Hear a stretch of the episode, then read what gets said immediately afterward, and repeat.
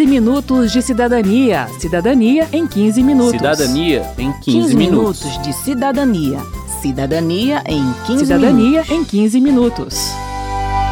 Guerreiros são pessoas, são fortes, são frágeis. Guerreiros são meninos no fundo do peito. O Programa Emergencial de Manutenção do Emprego e da Renda permite a redução proporcional da jornada de trabalho e de salário ou a suspensão do contrato trabalhista por até 120 dias durante o estado de calamidade pública provocado pela pandemia de Covid-19, com o pagamento pelo governo de um benefício emergencial aos trabalhadores. As regras valem para quem tem carteira assinada e para os contratos de aprendizagem e de jornada parcial. A suspensão do contrato de trabalho pode ser feita de forma fracionada, em períodos sucessivos ou intercalados, desde que esses períodos sejam de pelo menos 10 dias e que o prazo total não passe de 120 dias. E dentro desse mesmo prazo, pode haver alternância entre as modalidades suspensão ou redução de jornada.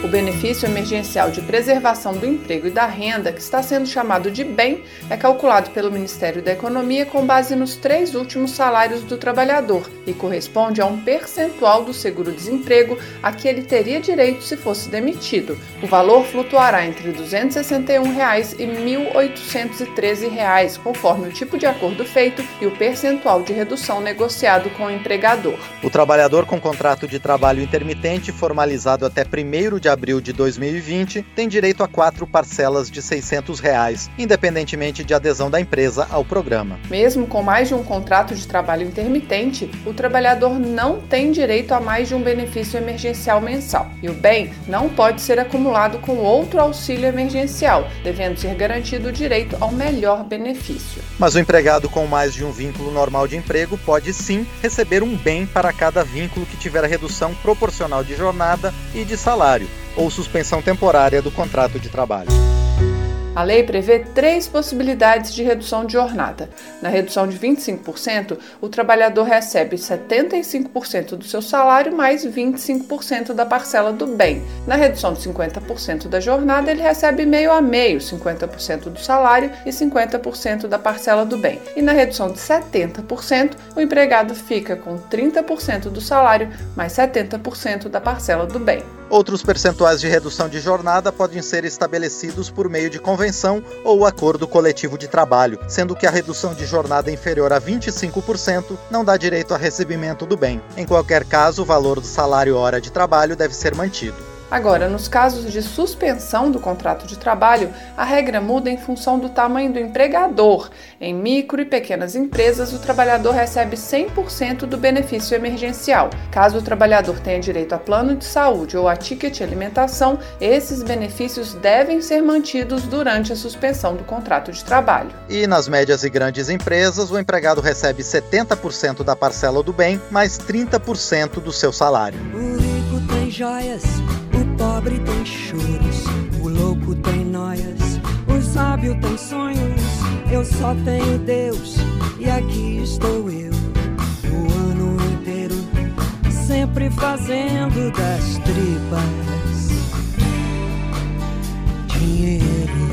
O empregado que receber o benefício emergencial de preservação do emprego e da renda terá garantia provisória no emprego durante o período de redução da jornada ou de suspensão do contrato e após o restabelecimento das condições normais de trabalho por período equivalente ao da redução ou suspensão. No caso da gestante, esse tempo de estabilidade será contado a partir do término da garantia normal de cinco meses após o parto, como explica o deputado Orlando Silva, do PCdoB de São Paulo, relator do projeto de lei na Câmara. Nós criamos um mecanismo que garante que a trabalhadora gestante, quando requerer licença maternidade, independente do tempo que ela esteja nesse programa, ela passa a receber de salário maternidade o salário integral. E o tempo de garantia de emprego que ela teria direito será incorporado à licença maternidade. Como o programa foi instituído por medida provisória, que só depois foi convertida em lei, vale deixar claro que a contagem de prazo não zera com a sanção da lei. Os acordos que já haviam sido firmados não podem exceder o prazo total de 120 dias. Quero saber. Quero saber. A médica Heloísa Ravaiani, da Sociedade Brasileira de Infectologia, respondeu às perguntas dos ouvintes. Envie a sua também. O número é 61 999 78 90 80 e os próximos temas serão ensino domiciliar, empreendedorismo e Estado laico. Participe! É, meu nome é Vinícius e eu gostaria de saber sobre essa questão do uso do plasma de uma pessoa que já teve Covid e que esse plasma pode ser usado no tratamento da Covid. Eu gostaria de vocês explicassem como é que isso funciona e qual é o potencial deste tratamento. O uso de plasma de convalescentes, de pessoas que já tiveram o Covid e já se recuperaram, poderia fornecer algum reforço na imunidade contra o coronavírus. Mas os estudos ainda estão em andamento, não tem nada definido, ainda tem estudos que estão para apresentar os seus resultados. Então, atualmente não é usado de forma aleatória ou fora de estudos clínicos. Aqui quem fala é Marcos e eu queria tirar uma dúvida sobre a ivermectina. Tem uma grande corrida às farmácias para comprar esse remédio. Eu queria perguntar o que se sabe até hoje sobre a eficácia desse remédio no combate à Covid-19. A ivermectina é um remédio antiparasitário. Ele tem uma ação no controle da multiplicação do coronavírus, que foi já testado dentro de laboratório. E no laboratório, a dosagem testada foi muito maior do que a dosagem usada habitual pelas pessoas no tratamento das verminoses. Então, viu-se que essa eficácia na dosagem muito mais alta talvez não seja factível para a gente passar para as pessoas, porque pode gerar uma toxicidade muito grande. Então, não tem estudos que comprovem a eficácia da ivermectina, tanto na profilaxia quanto no tratamento precoce do coronavírus. Não se sabe a dose, não se sabe o espaço entre as tomadas, o que, que seria o ideal. Então, a gente indica que os pacientes que forem fazer uso da ivermectina estejam dentro de estudos científicos e que os pacientes sejam enquadrados nesses estudos e não tomarem por conta própria. E os médicos que prescreverem a ivermectina devem avisar aos pacientes para que eles tenham ciência de que é um medicamento que não tem nada comprovado, não tem ação eficaz comprovada. Então o paciente vai tomar sabendo que pode realmente não dar certo e que ele ainda assim pode pegar o coronavírus ou se já estiver com sintomas do corona, pode evoluir com gravidade da mesma forma. E como fica a contribuição previdenciária durante a suspensão do contrato ou a redução da jornada? A empresa não fará a contribuição e os trabalhadores podem optar por recolher ou não a sua parcela. Quem explica é o deputado Orlando Silva. A empresa não contribuirá, porque é uma medida que leva em conta a crise econômica brutal que nós vivemos, mas nós colocamos como uma possibilidade facultativa para o trabalhador contribuir, porque, é, primeiro, que é facultativo, e segundo, que, às vezes, os trabalhadores, por alguma circunstância, precisam de um prazo pequeno para concluir a sua contagem de tempo para a aposentadoria, e pode fazer a opção de fazer a contribuição, ainda que esteja em regime especial. E pensando nisso, nós também reduzimos o percentual, o valor da contribuição do trabalhador. As alíquotas para a contribuição voluntária do trabalhador inserido no programa variam de 7,5% a 14%, de acordo com a renda. A redução de jornada e a suspensão do contrato de trabalho podem ser implementadas tanto por acordo individual escrito quanto por negociação coletiva, dependendo do perfil do empregado e da empresa. A convenção ou acordo coletivo será obrigatória para os trabalhadores das médias e grandes empresas que ganham mais de R$ 2.090, para os trabalhadores das micro e pequenas empresas que ganham mais de R$ 3.135 e para o empregado com diploma de nível superior e salário igual ou superior ao dobro do teto da Previdência Social. Também para esses empregados, o acordo individual escrito será aceito quando a redução de jornada for de 25% ou quando do acordo não resultar diminuição do valor total recebido mensalmente pelo empregado. Se as cláusulas de uma convenção ou acordo coletivo de trabalho forem conflitantes com as de um acordo individual pactuado antes, prevalecerão as condições estipuladas na negociação coletiva, desde que sejam mais favoráveis ao trabalhador.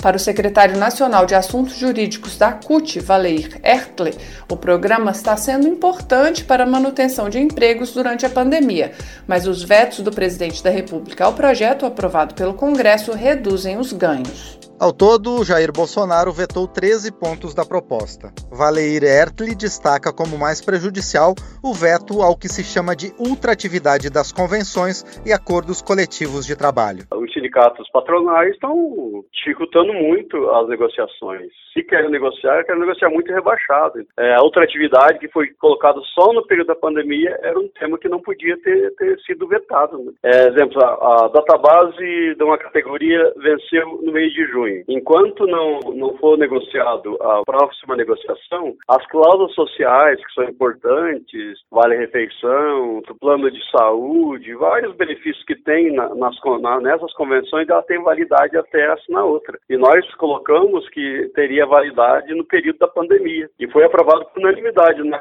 na Câmara e no Senado. Né? O vice-líder do governo, deputado Coronel Armando, do PSL de Santa Catarina, argumenta que desde a reforma trabalhista de 2019, 2017 vem sendo fortalecida a negociação direta do trabalhador com o patrão e que a proposta de ultratividade na pandemia buscava trazer de volta o papel do sindicato, que, segundo ele, nem sempre traz benefícios ao trabalhador. Se houver negociação de boa fé que preservar o emprego, eu não vejo por que o sindicato vai utilizar, vai entrar nessa negociação voltando a tempos anteriores, que nem sempre o sindicato ajudava o, o empregado. Isso é uma proposta que veio da esquerda de fortalecer novamente o sindicato, que estão perdendo suas verbas. Se nós já estamos com essa lei desde 2017 e vem funcionando, eu não vejo por que entrar um outro, um outro ator nessa negociação. Valeir Ertler, da CUT, criticou também o veto à concessão do auxílio emergencial de 600 reais ao trabalhador dispensado sem justa causa durante a calamidade pública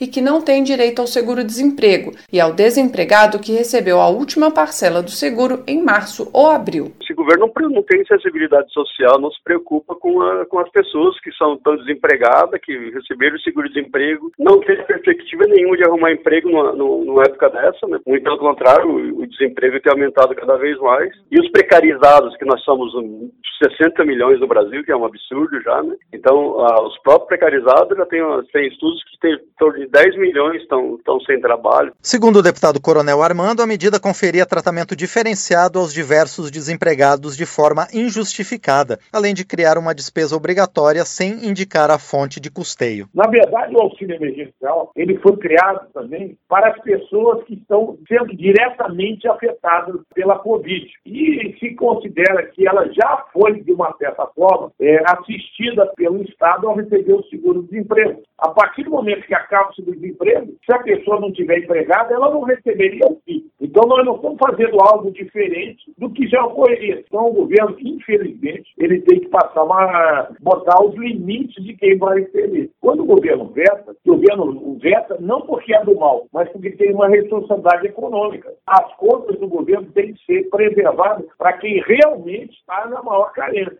Não estou dizendo que, que seja a melhor situação, mas é a situação possível para o governo. O governo faz dentro da sua possibilidade de atender a população, considerando o todo. O relator, deputado Orlando Silva, se diz otimista em relação à derrubada dos vetos pelo Congresso. Há muitos líderes ficaram surpresos com os vetos do presidente da República, até porque o texto que foi aprovado na Câmara dos Deputados foi encaminhado com o apoio de todos os líderes. Então foi uma surpresa, foi um erro, e o governo tentar encontrar uma solução negociada, porque sabe que a tendência é, indo para a pauta do Congresso Nacional, que esses vetos sejam derrubados.